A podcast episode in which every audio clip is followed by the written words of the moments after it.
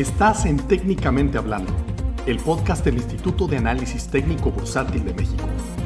Un espacio donde hacemos claro lo complejo y donde no nos da miedo entender, preguntar, explicar y aprender. En la academia no hay preguntas torpes. Lo torpe es no preguntar. Comenzamos. Bueno, muy bien, bienvenidos a Técnicamente Hablando otra vez. Estamos hoy con Eduardo Vega, yo soy Jorge Chacón, profesor del instituto, y quiero presentarles a Eduardo, que es, bueno, eh, entrenador de perros, de caballos, es ingeniero industrial, pero eh, pues más que nada eres amante de los animales, ¿no, Eduardo? O sea, tu pasión es estar con los animales, entrenarlos. Platícanos un poco de eso. Fíjate que, que, sí, muchísimas gracias por la invitación, Jorge. Y bueno, pues un saludo a toda la audiencia. Y la verdad es que, como lo decías, amante de, de, los animales, pero también amante de la gente. O sea, lo que a mí más me gusta es poder compartirle a la gente esta pasión de la comunicación con los caballos, entonces, y los perros. Entonces, y, cualquier tipo de animal. Entonces, la verdad es que no solamente es el tema como de la pasión del animal per se, sino verdaderamente a través de esta convivencia, pues poder eh, aportar y convivir y, expandir nuestras ópticas de vida a través de estas experiencias que yo puedo tener con los animales. Entonces, bueno, pues platiquemos y pasémosla agradablemente bien.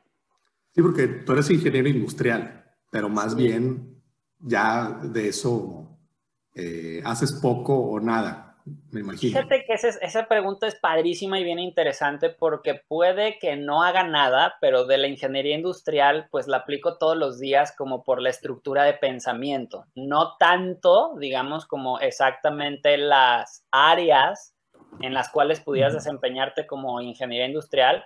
Sin embargo, este modelo de pensamiento de, de un punto A a un punto B, eh, de tener como esta estructura, la incluso la naturaleza, el comportamiento de los animales también la tiene. Entonces, podríamos decir que no me dedico a la ingeniería industrial y al mismo tiempo sí, ¿no? Ya. Oye, y entonces, eh, ¿te dedicas a los caballos desde hace cuánto? Fíjate que es mi hobby, este, pues yo empecé a los seis años, este, seis, siete años, eh, un hermano de mi mamá con mucho entusiasmo, este, por los, por los caballos, adquirió algunos caballos eh, y tuvo la iniciativa de que sus hijos, eh, inicialmente también mis primos, se involucraran en el tema de los caballos y resulta que en aquel momento ellos no mostraron tanto interés eh, y el que terminó pegándose muchísimo a mi tío y disfrutando esta parte de, toda la cultura ecuestre fui yo y así fue como realmente yo inicié e incursioné como en la convivencia este, con los caballos. Siempre me llamaron mucho la atención la estampa, lo que proyectaban y curiosamente, y a lo mejor te, se, se va a escuchar raro después de decir, oye, pues está en convivencia con los caballos y lleva tantos años y en aquella época me daban muchísimo miedo o sea, verdaderamente me daba pavor, o sea, me, dolía la panza cuando me subía, pero así como una atracción que tenía hacia el caballo sin entender muy bien de dónde venía y al mismo tiempo este, un, miedo eh, increíble, increíble, increíble. Ya vamos a ir platicando cómo eso se fue disipando, ¿no? Sí, fíjate, te, te iba a decir, una vez estuve frente a un caballo, un caballo, caballo, un caballo de competencia de salto, y sí, este, psicológicamente es como, pues sí, me sentí intimidado, un animal muy grande, con mucha presencia. Totalmente, y fíjate que, todos los animales tienen esa capacidad, sin embargo el caballo por su volumen, por su tamaño, por su musculatura, por lo que ha representado incluso para la humanidad en evolución, eh, verdaderamente hay algo ahí, digamos, como, como en esa presencia que nos, que nos impone, ¿no? Oye, pero hay caballos que los veo, me puedo parar al lado de ellos, que, porque es diferente, o fui yo. O sea, a mí se me hace, pero tú, tú dime, que si hay una diferencia entre estos caballos de, que traen los rancheros y los caballos de competencia, como tiene una personalidad diferente. Sí, de hecho, el, digamos como el término eh, correcto es individualidad, ¿ok? Eh, y sí, tienen una individualidad y dentro de la gama es muy similar a las, a las individualidades que nosotros podemos tener. Em, pues hay gente que impone y tiene mucho carácter y tiene mucho carisma y, y proyecta, y hay gente que intimida, bueno, pues de igual manera. Entonces te tocó estar al lado de, un caballo de competencia competitivo con, pues, con una alta proyección de su, de su carácter y su temperamento. Y pues eh, lo interesante es que estabas presente y alcanzaste a percibirlo, ¿ok? Porque te diste cuenta y te permitiste vivir la experiencia, que ese es uno de las... Ah, de los beneficios más grandes que yo he encontrado al estar cerca de los animales que nos, que nos regresan al presente, ¿no? Porque con esta modernidad vamos mucho del pasado, tomando decisiones este, hacia el futuro, con una proyección de ansiedad de qué es lo que va a suceder, con una competitividad inherente continua a, a mejorar. Y yo he encontrado que la convivencia con los caballos me ha permitido justo esos pequeños momentos de presencia, por ejemplo, el que tú encontraste, de decir, oye Eduardo, estuve enfrente de un caballo y me permitió darme cuenta que, me imponía, ¿no? Bueno, pues estabas presente y eso es uno de los regalos para mí más importantes de la convivencia con, los caballos. Y, o sea, si yo quisiera como enfrentar este miedo o esta que me sentí intimidado, lo relaciono, decías hace rato que superaste este miedo a los caballos, ¿cómo le hiciste? Fíjate que, sí, padrísima, padrísima pregunta. Eh, lo que ustedes hacen en el instituto, ¿ok? Que es ayudar a las personas a tener conocimiento acerca del mundo bursátil, eh, no es diferente de la experiencia en relación a la convivencia con un caballo. En aquel momento yo tenía una curiosidad muy grande eh, por los caballos y una atracción este, muy grande por los caballos, sin embargo no conocía el mundo y no sabía cómo se comunicaban y no sabía sus movimientos que querían decir y no sabía cómo tener eh, una relación en dos vías de entendimiento. Y me imagino que a sus alumnos es algo que a ustedes les pasa continuamente, o sea que a muchos nos podemos sentir atraídos hacia la bolsa, pero intimidados por la propia bolsa, por lo que el marketing hay alrededor, cuando verdaderamente ustedes que se dedican a la educación correcta de la, para vivir la experiencia de la bolsa, eh, podría ser algo súper, súper, súper similar, me explico, o sea, yo le tenía miedo a la bolsa y a partir de acercarme al instituto y a, partir de tener la experiencia de capacitarme, hoy tengo tranquilidad y convivencia y una comunicación con la bolsa amable y agradable. Entonces, lo que verdaderamente me llevó de esa atracción, este, como un imán, sin embargo, ese miedo fue el, el conocimiento y la comunicación. Eso fue lo que verdaderamente a través del tiempo me fue dando tranquilidad. Y obviamente vivir, digamos, como episodios este, eh, e, en donde había que resolver situaciones y que formaron parte hoy en día de mi experiencia y, de mi bagaje, digamos, como de herramientas para poderme comunicar, que paulatinamente y continuamente se convierten en más paz y más disfrute este, y mucho más agradable la convivencia, ¿no? Entonces, eh, creo que cabe la analogía que algunos de los alumnos que han experimentado en su instituto, algunos de los cursos podrían decir, claro, totalmente, o sea, hoy que, tengo un equipo, que tengo eh, gente que me apoya, que sé cómo funciona, pues la tranquilidad es muy diferente, ¿no? A cuando arranqué o a cuando veía desde afuera el caballo o veía desde afuera la bolsa, ¿no? Ahí ¿Tú qué opinas? Mira, en la bolsa, a lo que le decimos a los alumnos es que tú no puedes controlar lo que la bolsa hace. O sea, el precio de la acción sube o baja por lo que hace el colectivo, pero no lo hace por lo que tú le estás diciendo que haga, tú lo, que tú piensas que va a hacer.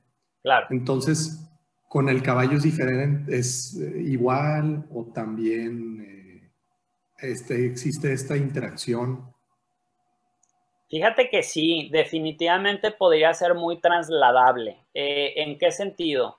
Eh, al igual que ustedes hacen, digamos, como inversiones de, de cierto nivel de riesgo, ¿ok? Hay acciones con los caballos que tienen también cierto nivel de riesgo y cierto nivel de variabilidad.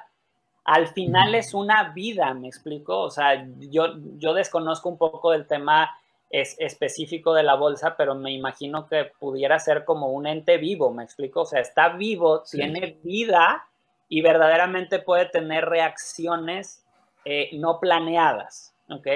Y los caballos son igual. Nosotros tenemos un sistema de comunicación con el caballo que reforzamos continuamente en nuestros entrenamientos de comunicación, pero a final de cuentas sus reacciones pueden ser momentáneas. O sea, si ve eh, que vuela una bolsa, pues literalmente se frena, se avienta, este, puede tener una reacción. Y obviamente, dependiendo de la individualidad del caballo, son las posibilidades de tener estos tipos de reacciones más estridentes o más tranquilas.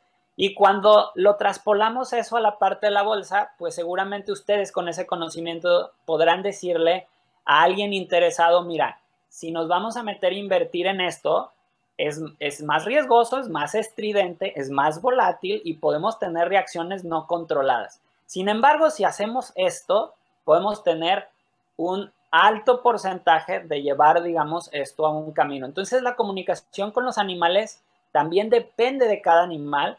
Sin embargo, eh, pues sí hay esa, digamos, como volatilidad. Uno lo que intenta es mantener ese, ese vínculo de comunicación continuo, que es lo que eh, ustedes también están buscando todo el tiempo en el mercado bursátil. Y es este ejemplo o este ejercicio que cuando yo lo comparto con la gente de, eh, de comunicación con los animales, creo que en niños muchos hicimos el experimento de los vasos, ¿no? O sea, que tienes dos pequeños vasos, los unes por un hilo y puedes hablar con alguien mientras tienes el hilo tenso. Y en el momento en el que tú pierdes la tensión del hilo, pierdes la capacidad de poder transmitir el mensaje. Esa pequeña tensión de comunicación en el hilo, pues es la atención que hay que mantener con el caballo de atención y de comunicación continua, permanente y elástica, y que definitivamente cuando estamos en un proyecto como el de ustedes de con sus alumnos, o sea, su misión es educar, y esta educación es una comunicación permanente y elástica, pero que los alumnos se puedan desarrollar. Y cuando tú ya tienes una inversión en la bolsa, pues tú quieres tener esa comunicación permanente, tranquila y elástica con la bolsa también, me explico, o sea, no quieres perder ese, esa ruptura, ¿no? Cuando sucede, pues aprendes a resolverlo, sin embargo, no, es, no es el plan. Fíjate, dijiste hace rato algo bien interesante, que es como un animal y está vivo. Es algo que le decimos mucho a los alumnos. El mercado es un organismo vivo e interactúas con él de la misma forma. La gente luego se quiere adelantar. No, es que esta acción va a llegar a 380 eh, pesos o a X, ¿no? Va a subir el, 50%. ¿Pero por qué? No, no, pues porque se ve que tiene potencial. Bueno, pero ¿por qué? No, este, porque me dijo un amigo. No, es que lo vi en las noticias. Pero no hay razones técnicas fundamentadas para hacerlo. Entonces, eh, qué padre que lo, que lo puedas eh, trasladar al, mundo ecuestre, este, porque sí, es, es, es, parecido. Y sobre la atención, igual, tú no puedes operar mercado eficientemente si no estás atento a los movimientos del mercado. Hay veces en, en, las que tienes que estar todo el día, digo, no todo el día, pero todo el, el periodo en el que está abierto el mercado, todos los días durante semanas, porque vas siguiendo el precio de una acción o eh, estás adentro de esa acción y estás esperando a que llegue a un precio objetivo de acuerdo con tus conteos, con, con las reglas del mercado. Y una vez que llega ahí, pues vendes y entonces ya. me imagino que debe ser parecido como cuando estás aquí platicando conmigo, estás pensando en una cosa, estás X, ¿no? Y luego ya vas al, al a donde está, pues no sé si a las caballerizas o a la pista, y eh, entra ese Eduardo eh, jinete, ¿no? Totalmente. Y, ahorita mencionabas algo bien importante. Eh, en, a través de la experiencia, ¿ok? vas pudiendo cada vez más tener los avisos que te dan los indicios de lo que va a suceder. Cuando yo comparto con amigos amateurs el gusto y tienen uh, un poco más experiencia que yo o incluso mis maestros, eh, eh, cuando me están dando una clase, eh, cuatro o cinco trancos, ok, un tranco es un paso de un caballo, me dicen, no te va a salir el ejercicio. Y yo, ¿cómo sabes? Pues porque vas mal preparado. Y, yo soy inconsciente de eso, ¿me explico? Y lo mismo lo traslado con amigos que a lo mejor tienen un poco menos experiencia que yo. Eh, se les asusta el caballo o se sale de la forma o del ritmo que llevan o del tiempo en la velocidad. Y les digo, te avisó desde la esquina, o sea, te avisó 20 metros antes que iba a hacer eso, solo que tú todavía no tienes la experiencia para poderlo traducir. Y verdaderamente me, encanta que menciones esto, eh, porque hay fundamentos y hay parámetros en la equitación y en el mundo bursátil que verdaderamente te dan los indicios eh, que te permiten tomar decisiones con tranquilidad en base a la experiencia y obviamente también teniendo la madurez de que no todo tiene que salir de la manera en la que tú quieres, ni para el lado positivo de la espectacularidad del rendimiento, ni para el lado fatalista de la pérdida total, digamos, como del control del caballo o del control de tus acciones sino es esta tranquilidad intermedia eh, en la que verdaderamente puedes generar una conexión esperando que suceda algo de disfrute y experiencia en el proceso de la realización de la actividad de montar o de invertir. Oye, y fíjate, me, quedé pensando ahorita que dijiste. Le dices a la gente, oye, es que eh, si quieres aprender a invertir en la bolsa, pues bueno, es, una cosa es aprender, a hacerlo y otra es hacerlo. Y entonces le dices a la gente y luego, luego, ¿cuánto es tu, eh, qué margen traes? ¿Qué rendimiento tienes en tu portafolio? ¿Cuál es tu alfa? O sea, luego, luego quieren saber si le sacaste el 20%, el 100%. Y lo que no ve la gente o lo que no quiere ver, porque es la parte, yo, yo no creo que sea de flojera, porque también es muy padre pero es la parte como cansada del trabajo diario y demás. Eh, yo que no tengo experiencia con los caballos, pues de repente he a ver alguna competencia y veo los jinetes así trajeaditos y demás, pero me han platicado que ellos llegan antes. Entonces, ¿cómo es ese trabajo que el público no ve? ¿Qué tan llegas antes, una hora antes, media hora antes? Este, ¿Por qué tienes que llegar antes? Fíjate que eh, sobre todo ya a la hora de la competencia es, muy padre que menciones esto, pero pues no solamente es en la competencia, ¿no? O sea, claro que, eh, o sea, te ves trajeado y el casco y, o sea, como con mucho glamour alrededor.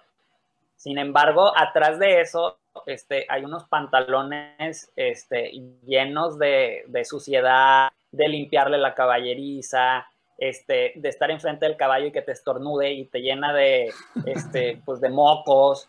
O sea, eh, toda esa parte, así tal cual te lo digo, o sea, los caballos resoplan y literalmente así, desde la cara hasta la panza llena de mocos. Y entonces, bueno, ¿cómo, es la parte de atrás, no? Que es muy padre ya la presentación. Pues la parte de atrás es una relación que necesitas construir para verdaderamente sacar el máximo potencial. Entonces, no necesariamente estás buscando el bien y el mal, sino en mi perspectiva y en mi ideología, los más grandes maestros que yo he tenido es buscar el máximo potencial de ese momento que no va a volver a ser igual. ¿Ok? O sea, el que yo tenga un entrenamiento muy bueno posiblemente no va a ser igual en la competencia. Bajo las circunstancias de la competencia voy a sacar el máximo potencial. Y eso trasladado a lo que un inversionista podría hacer, podría ser, eh, yo hago mi, eh, mi estudio, y hago mi, ruta de, no sé si se diga correctamente, de salida, o sea, de vender en positivo o de vender cuando va bajando.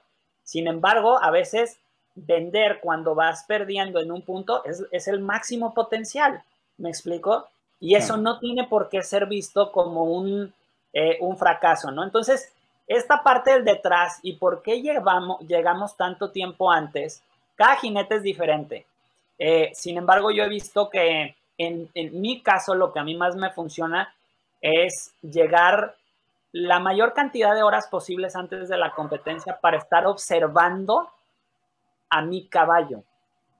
¿Cómo está ese día? ¿Está energético? ¿Está tranquilo? ¿Está intranquilo? ¿Yo estoy tranquilo o yo soy el que está nervioso? ¿Qué ajustes quiero yo hacer para ver cuánto tiempo voy a calentar? Para ver de qué manera voy a plantear mi entrada. Entonces, la razón, ¿ok? De este detrás de cámaras, desde lo que yo he aprendido de mis maestros y desde lo que he podido desarrollar de mi propia experiencia, es esta capacidad de estar presente observando con la finalidad de disfrutar y sacar el máximo rendimiento potencial de ese momento. Entonces creo que de esta manera podría eh, eh, resumir el tema de cómo te preparas o cómo llegas antes de la competencia. Oye, y para subirse al caballo, o sea, por ejemplo, una persona como yo, ¿qué tengo que hacer para llegar a subirme a un caballo de, de alto nivel de competencia? ¿Qué tiene que pasar mentalmente o psicológicamente conmigo, con el caballo? O sea, yo conmigo mismo y luego yo con el caballo.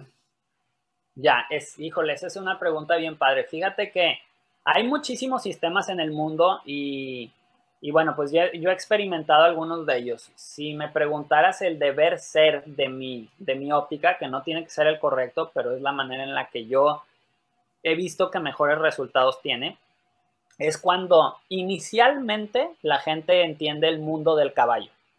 Porque nosotros tendemos a tratar todo desde la óptica y las creencias que nosotros tenemos y ponerle esas cualidades. ¿Ok? Entonces, ¿por qué? Porque ese es el, esa es la manera en la que nosotros proyectamos la vida.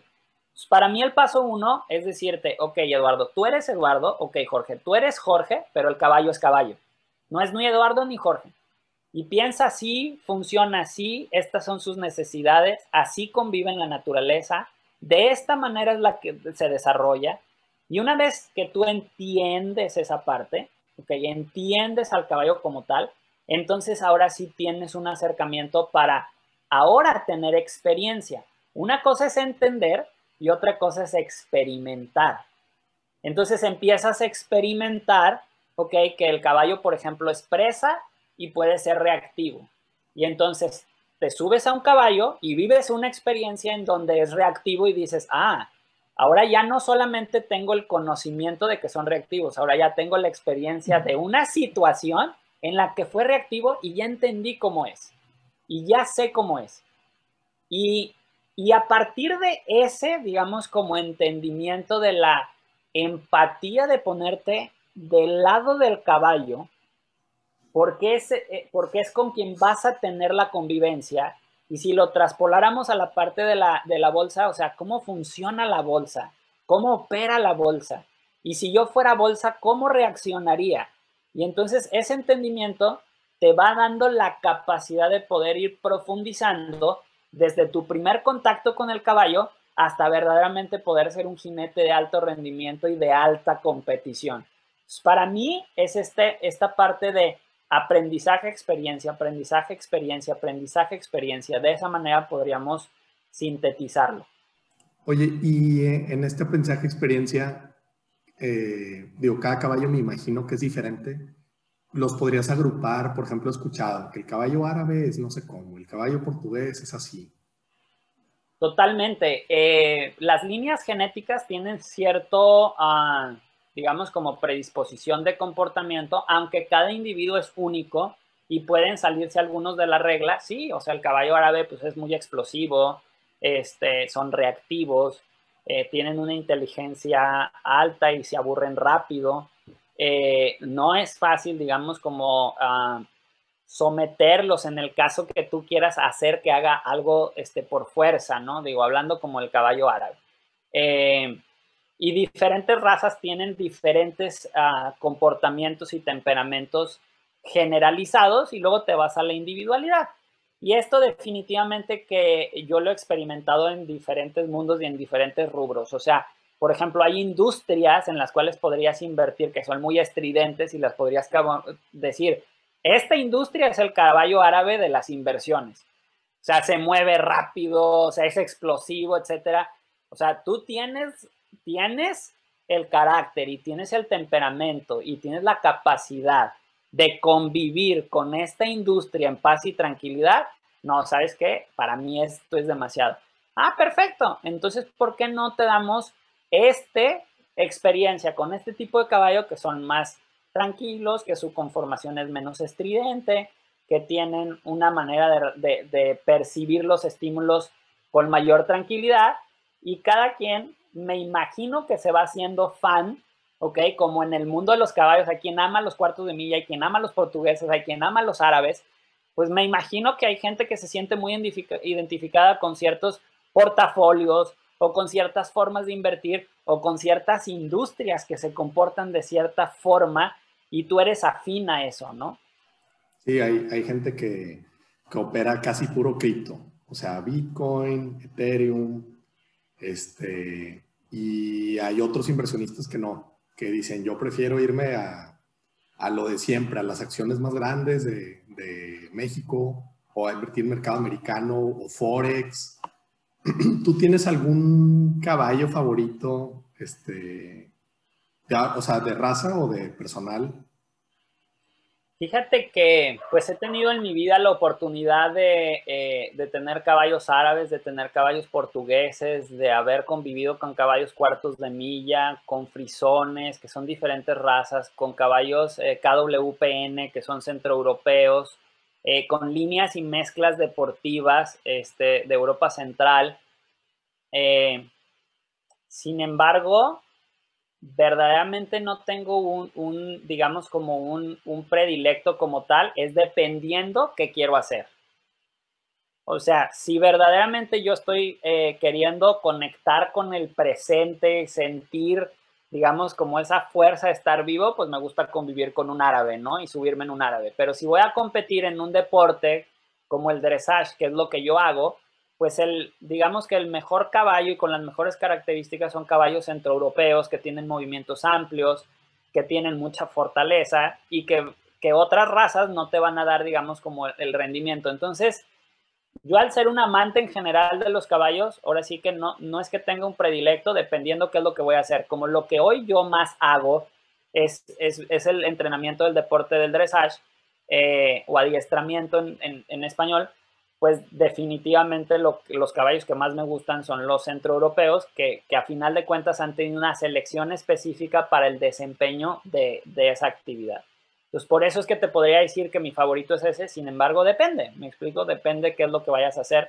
Al final yo soy un amante de los caballos en general, no soy un amante del, este, del deporte como tal, sea, sí me, emociona mi deporte, pero, pero mi amor nació con el caballo. O sea, mi, vínculo es con el caballo a, un lado de lo demás, ¿me explico? Y entonces creo que también eh, entrar a la, a la, bolsa, por ejemplo, o sea, solamente por querer hacerte millonario, tener rendimientos gigantescos, a veces carece de fundamento. O sea, es verdaderamente eh, un proceso hasta de desarrollo personal, de desarrollo psicológico, de desarrollo de habilidades, en donde ganas mucho, no solamente el rendimiento de la cantidad de pesos y centavos, que es importante. A final de cuentas nos metemos en las experiencias para tener una, pues una rentabilidad, ¿no? En energía, en disfrute, en inversión de calidad, este, de conversación o incluso monetaria. Sin embargo, no creo que debiese ser eh, como el, único parámetro que, te rige. Entonces, regresando al punto eh, de por qué este, no necesariamente hay una eh, raza favorita para mí, pues es, esta razón, ¿no? Hoy en día, pues el favorito podría ser los caballos centroeuropeos porque son los que mejor se desempeñan en el área deportiva en el que yo estoy en este momento. Oye, que no sé si sea tema sensible, pero ¿cómo te fue en tu última competencia? Y si no, por lo menos que me puedas platicar cómo fue el proceso para prepararte y luego ya que la viviste y después eh, ¿qué, hiciste como para prepararte para la siguiente. Padrísimo. Fíjate que esa es una, eh, eh, una pregunta que me ilusiona mucho responder porque em, vengo formando parte de un equipo importante eh, de jinetes pues que tenemos mucha ilusión de crecer y de abrir camino para nuevos jinetes jóvenes y de, y de aportar la expansión del conocimiento de nuestro deporte, no solamente en México, sino en Latinoamérica. Eh, y bueno, pues esta planeación ha tomado más o menos como un año y medio esta etapa. Entonces, con mucha ilusión arrancamos el 2019 con muchos planes. Luego viene este eh, evento, digamos, del COVID, en donde se cancela todo y entonces tuvimos que estar pues trabajando a puerta cerrada con la incertidumbre de, de pues las inversiones de, de, recursos, tanto de tiempo como económicos y que no llegaran a punto, ¿no? O sea, a punto del propósito por el cual estamos haciendo todo, que era eh, ir a mostrarnos como jinetes y recibir la retroalimentación de un juez, pues básicamente para saber si vas bien o vas mal dentro del deporte que te apasiona. Y afortunadamente, eh, hace algunas semanas atrás, eh, por fin se pudieron reactivar este, los concursos y verdaderamente este, nuestro equipo hizo un papel increíble en el sentido de la madurez para afrontar la competencia, los propios resultados y los lugares que obtuvimos, primeros, segundos, terceros. Eh, eh, personalmente yo me sentí muy bien, venía ya de un tiempo de no competir como tal y de no estar activo en las competencias, entonces el, volver a la cancha eh, de la, pues del disfrute, ¿ok? De, la comunicación y del ser evaluado por un juez en una competición y tener a tus compañeros jinetes también, pues tratando de hacer el máximo esfuerzo para mostrar, eh, pues todo este vínculo de comunicación que has trabajado, pues verdaderamente nos, nos, nos fue muy bien. Es un proceso muy emocional, ¿ok? O sea, es, es, es, es increíblemente una montaña de emociones eh, muy agradable de vivir, con la capacidad de estar presente en medio de esa montaña de emociones, como viendo este, la luz al final del túnel, para que ni los picos muy altos te muevan, ni los picos muy bajos eh, te derroten. Me explico porque suceden muchas cosas. O sea, en la última competición me acuerdo que estaba calentando este, y, todo muy bien, muy bien, muy bien, muy bien. Y cuatro minutos antes de entrar, ya, o sea, a mi, a mi momento de entrar a la pista para presentar eh, mi, mi competencia, empezó el caballo a generarme una resistencia que nunca me había generado en la vida en los entrenamientos, nunca. Y por tres minutos me sacó de balance, este, eh, piensas en querer imponer, me explico, que, en querer eh, hacer que haga a fuerza algo y luego sales del shock, dices, no, a ver, esto lo tenemos que solucionar, a ver, pero tienes el, el, reloj en contra de ti porque te quedan ya dos minutos y te queda un minuto y suena la campana y es una campana en donde tú ya entras. Y bueno, pues eh, esto verdaderamente que les cuento del, del previo y de la competencia, tu pregunta de, de cómo han sido este, las acciones en las competencias en los últimos eh, meses, pues verdaderamente es lo que me deja mucho aprendizaje y mucho que compartirme a mí mismo y, a la gente que me rodea, ¿no? Y finalmente ya cuando entras este, y cruzas esa línea en donde, en donde es tu, tu, tu área de actuación, eh, pues en ese momento ya es, es, es, digamos, como una etapa nueva. O sea, lo que pasó en el calentamiento, lo que pasó en el entrenamiento, se acabó y ahora vamos a disfrutar y hacer la máxima presentación que podamos con las herramientas que hoy tenemos. Nos puede ir bien, lo vamos a disfrutar, nos puede ir mal, lo vamos a disfrutar. Y es un poco la filosofía que me ha ayudado a mí en la vida para mantenerme en el deporte con mucha frescura, me explico, sin hartarme, sin que sea un peso, eh, ni positivo ni negativo, sino verdaderamente despertarme todos los días con ganas de ir a las caballerizas a convivir con los caballos. Eh, me imagino, digo, por lo que platicas es como surfear la ola, ¿no? O sea, como no dejarte ni llevar por, por el momento así más esplendoroso, ni tampoco caerte en el valle más profundo. Entonces es como ir, y me imagino que esta analogía que haces con tus emociones aplica al caballo, digo, por lo, por lo que dices. Claro, totalmente. Los caballos son seres emocionales al igual que nosotros. Eh, y, y, pues hay mucha comunicación perceptiva en esa parte emocional. Y me imagino, yo no he tenido la experiencia de estar tan eh, involucrado en el mundo del, del, mundo bursátil, pero, pero también es muy emocional. O sea, he visto las películas, lo que el marketing este, nos vende, que realmente creo que también ese marketing eh, no necesariamente aplica ni es la filosofía correcta para que nosotros nos, eh, nos enamoremos de la bolsa. Y, y en el mundo del caballo es lo mismo, me explico. O sea, el hombre valiente, fuerte, este, aguerrido en Latinoamérica, la connotación de, montar un caballo es así como que eh, soy el fuerte, el que puede someter, y la realidad es que detrás de todo eso, hoy en día que tenemos conciencia y que estamos en el mejor punto de la historia de la humanidad en cuanto a conocimiento y toma de decisiones, eh, hay muchísima sensibilidad, muchísima tranquilidad, muchísima sutileza que dista mucho de lo que el marketing verdaderamente presenta, ¿no? Hay un track que verdaderamente cambia la relación o la forma en la que tú podrías operar en la bolsa o que tú podrías operar en el mundo de los caballos. Sí, porque entonces el mejor domador no es el que le pega al caballo y, y jala las riendas, ¿no? Definitivamente, ni es el que todo el tiempo está en el filo de la adrenalina, así de, híjole, o sea, estuvo a punto de caerse. No, para mí el, mejor adiestrador, el mejor domador o el mejor comunicador es el que pide la, la colaboración mutua con la mayor sutileza.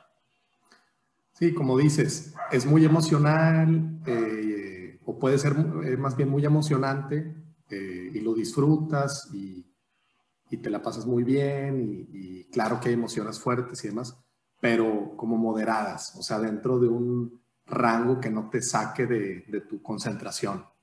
Claro, totalmente. Totalmente. Oye, este, pues nos queda poco tiempo. Te quería preguntar, eh, una crisis del caballo, ¿cómo la manejas? O sea, ahorita que platicabas, por ejemplo, que a tres minutos de entrar el caballo se empezó a poner nervioso, ¿Cómo le haces para calmar? Porque dijiste, te sientes tentado a, dominarlo, a, imponer. ¿Cómo le haces para sobrellevarlo? O sea, me imagino que tienes que es más como, como ir con el flujo del, mental del caballo, ¿no? Es una pregunta padrísima y, y, hay muchos ángulos de responderlo, pero para mí la máxima más importante es no seas parte del problema, sé parte de la solución. El caballo explota, se asusta, o si tú te asustas y también explotas y quieres contener, te estás volviendo en parte del problema. ¿Cómo te vuelves parte de la solución? Calma, tranquilidad, observación, eh, una ruta de acción. ¿Me explico? O sea, voy a hacer estos dos ejercicios para ver si obtengo este resultado. ¿No? Entonces, verdaderamente no hacer el problema más grande. ¿No? Es muy común que cuando eres amateur, esa crisis eh, que tiene cierto nivel en gradiente, gracias a tus reacciones, se haga más grande. ¿Me explico? Y me imagino que sucede con las inversiones, o sea que tú tienes cierto dinero, hay una crisis de una toma de decisión, pues tú vas a ser parte del problema de tu equipo de inversionistas o vas a ser parte de la solución. O sea, no, no puede ser, estamos perdiendo, vende ya. Y espérate, o sea, o sea, ¿cómo vende ya? O sea, a ver, calma, o sea, teníamos una ruta de acción y la vamos a seguir al pie de la letra porque cuando estamos tranquilos y estamos fríos, esa fue la decisión. Ahorita en el calor de las emociones seguramente nos podemos equivocar con mayor grado de, eh, de fatalidad. O sea, arriba de un caballo, arriba de un ser vivo, para mí el manejo de la crisis es ten las herramientas suficientes o desarrollalas a través del tiempo para no convertirte en parte del problema, sino ser parte de la solución. Y eso implica tener equilibrio, eso implica tener fortaleza, eso implica tener un pensamiento eh, estratégico, eso implica muchas cosas. Me explico al inicio, a lo mejor el caballo se asusta y es una crisis y tu propia falta de equilibrio pone las piernas en donde no va y el problema se hace 10 veces más grande. Entonces, en esa experiencia puedes aprender que tu equilibrio ayuda o perjudica a la solución de la crisis. Y así vas cada vez ganando mucho más experiencia que te permite ir a este a este, este toolbox, o sea, tu cajita de herramientas y decir, ok, mi equilibrio ahorita funciona, mi estabilidad ahorita funciona, mi manejo emocional ahorita funciona, mi capacidad estratégica ahorita funciona. Y verdaderamente en, en, cuestión de segundos, crear tu plan y bueno, pues probarlo, ¿no? Pero básicamente viene de la experiencia y fíjate que de la actitud y la filosofía que tú tengas, no solamente en el rubro, ¿eh? sino ante la vida, porque mi experiencia y he visto es que, y hay maestros que me han dicho, es que la gente monta como es en la vida. O sea, tú no puedes montar de otra manera. Y posiblemente, y no conozco a, a, la perfección el rubro donde ustedes están, pero me imagino que la gente invierte como es en la vida.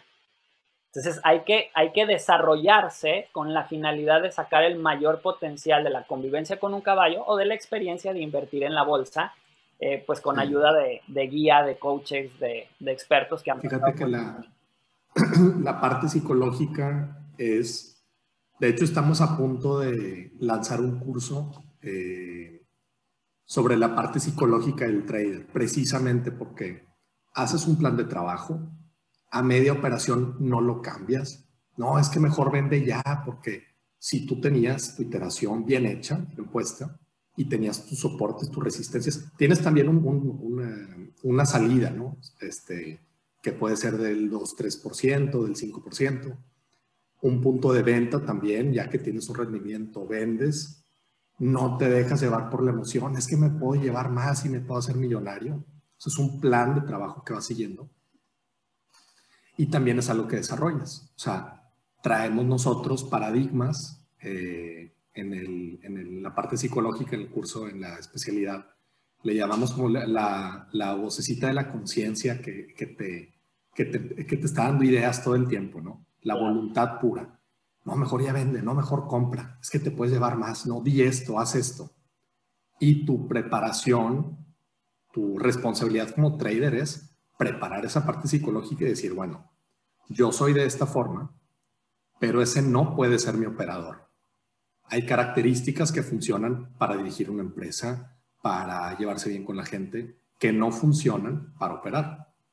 Entonces, eh, ellas, por ejemplo, el apego y la constancia son muy importantes para el trader y tal vez no son tan importantes para, para otras profesiones. Entonces, eh, en este curso que vamos a dar, que es sobre la parte psicológica, eh, nos vamos a enfocar en todo esto y es bien curioso, ahorita que lo dices, que así como los montarles en la vida, parece, o sea, podrías pensar que no, pero el, aprendizaje de la parte psicológica te lo puedes llevar a cualquier otra cosa. Digo, no, no a todo, ¿verdad? Pero, pero te sirve muchísimo y es hasta parece curso de superación personal que no es, pero la parte psicológica del curso de trading, eh, pues es entrar dentro de uno mismo y escarbarle y sacar cosas que no nos gustan. Si tienes un temperamento explosivo, pues eh, tendrás que hacer algo al respecto, eh, que no quiere decir jalar las riendas y, meterlo este, en una caja, ¿no? Sino reflexionar cómo va a funcionar esto y encauzarlo para que cuando estés operando ya dentro de, la bolsa, ya que estés en el trading, que no te va a afectar. Fíjate que sí, y voy a ser muy concreto en esto. Yo sería el primer curso que tomaría. Y te voy a decir por qué sería el primer curso que tomaría. Porque una eh, historia de fracaso que podría haber sido muy exitosa gracias a no tener este conocimiento de desarrollo interno y de autogestión. Porque verdaderamente muchos de los secretos de la vida que me han compartido yo he encontrado que es la autogestión, es la relación de uno mismo y cómo ve el mundo y cómo ves las cosas. Y por ejemplo, sucede mucho cuando la gente va a un rancho y se sube un caballo y se cae. Por no haber tomado ese curso número uno, posiblemente se perdió un jinete olímpico que dice, yo nunca más me voy a volver a subir un caballo porque fui a un rancho y me caí y les tengo muchísimo miedo. Y alguien que pudiera irse por algo mucho más flashy de encuentra 35% de rendimiento, le va a dar clic a ese curso antes de decir, oye, qué interesante que en el instituto desarrollaron un curso de desarrollo personal y de inteligencia emocional para la bolsa. Y por los espejitos del rendimiento, digamos, como duro, te vas por aquello cuando verdaderamente lo que te pudo haber hecho súper exitoso en el disfrute y en el rendimiento, es esta autogestión que ustedes van a compartir. Yo creo que va a ser un curso súper exitoso. O sea, verdaderamente, como lo dije, yo sería el primero que tomaría y a todos los que nos están escuchando, por la mucha experiencia que pueda yo tener en diferentes ámbitos, les diría, toma ese curso. Y tú me preguntaste, Eduardo, si yo quisiera tener primer contacto con un caballo y hacer un jinete competitivo, y, se los compartí hace rato, es primero, sabe cómo funciona el caballo y cómo funcionas tú y cómo va a funcionar esa relación. Y primero que nada, verdaderamente hay un vínculo emocional con la, eh, eh, el entusiasmo de invertir, con el movimiento de la bolsa, con tu equipo de trabajo y tus asesores, verdaderamente le auguro un éxito increíble, increíble, increíble a ese curso. Oye, no, muchas gracias. Ya le echaste muchas flores. Eh, quiero nada más, Eduardo Vega, también lo tendremos que dejar para otro capítulo, pero también eres entrenador de perros, ¿verdad? O sea, tienes experiencia con caballos, pero también tienes pues ya 13 años de experiencia entrenando perros o más. 23 años de, experiencia, 13 años lo hice de manera tradicional y hoy, hoy solamente, y bien curioso porque la gente me dice, oye, ¿entrenas perros? Y le digo, no, entreno gente para poder comunicarse con sus perros. Hoy en día yo ya no veo al perro como la parte principal y es un curso tal cual de autogestión para que tú verdaderamente puedas comunicarte con tu perro. Entonces, si les interesa este tema, pueden buscar en Facebook e Instagram. El proyecto se llama Somos Woofers eh, y bueno, pues felices de verlos por ahí. Como tú dices, eso da para otro capítulo completo y que podemos seguir haciendo analogías de la vida, de la bolsa y de lo que sé que a la audiencia que eh, escucha o ve este programa, pues le interesa, ¿no? No, muchas gracias. ¿Cómo dijiste otra vez la página de Instagram? Eh, Instagram y Facebook somos woofers. Incluso TikTok también está igual. TikTok, Instagram y Facebook somos woofers. Woofers me imagino W-O-O. O-F-E-R-S. Muy bien. Bueno, ahí como quiera lo vamos a poner en el, en el video para los que estén interesados. Y para los cursos del Instituto de Análisis Técnico Bursátil de México, contacto arroba iatbursátil.mx.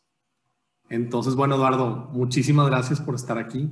Eh, Sí, me gustaría después hacer el, capítulo sobre los perros y platicar de cómo es diferente el caballo con el perro, pero por hoy se me hace que ya el tiempo eh, no nos da. Entonces, pues bueno, muchas gracias a todos los que nos escucharon, muchas gracias y nos vemos a la próxima. Esto fue técnicamente hablando.